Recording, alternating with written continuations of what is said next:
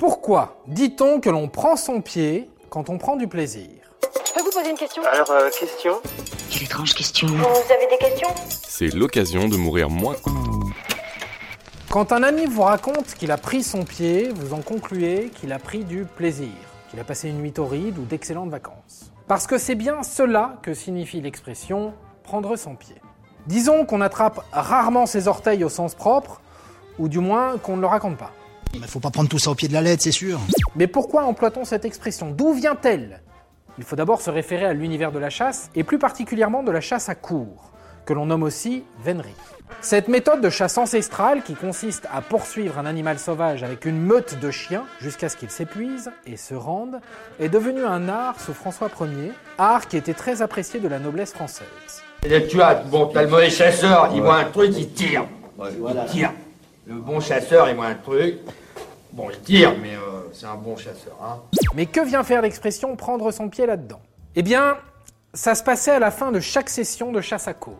Après avoir achevé la bête, il était coutume d'organiser une petite cérémonie, une petite sauterie, aussi appelée la cérémonie du pied. Le veneur, disons le chef des chasseurs, celui qui organisait la chasse à cour et menait l'équipage, levait le pied de l'animal et le coupait.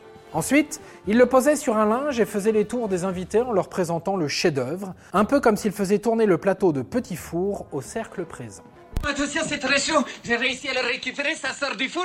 Ensuite, le veneur décidait d'offrir le pied à la personne qu'il souhaitait honorer. Un véritable cadeau. Ainsi, la personne qui recevait le pied prenait son pied au sens propre, et puisqu'elle était si touchée et que cet instant représentait un grand moment de jouissance, la formule prendre son pied a petit à petit servi à exprimer un intense plaisir.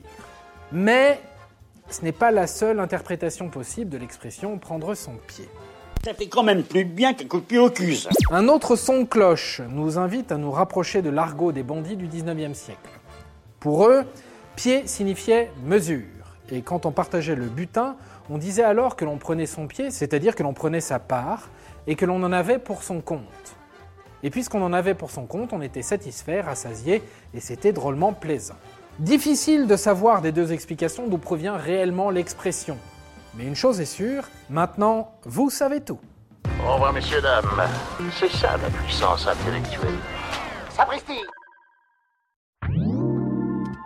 Avant de partir, attends, j'ai un truc à te dire. Viens découvrir notre podcast sexo, S'exposer. Deux minutes pour tout savoir sur la sexualité masculine.